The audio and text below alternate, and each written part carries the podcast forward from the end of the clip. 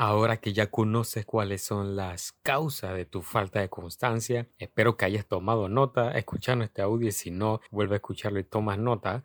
Ahora que ya sabes todo esto, ya sabes qué tienes que hacer, qué tienes que solucionar y cómo debes comenzar a implementar nuevas cosas en tu vida.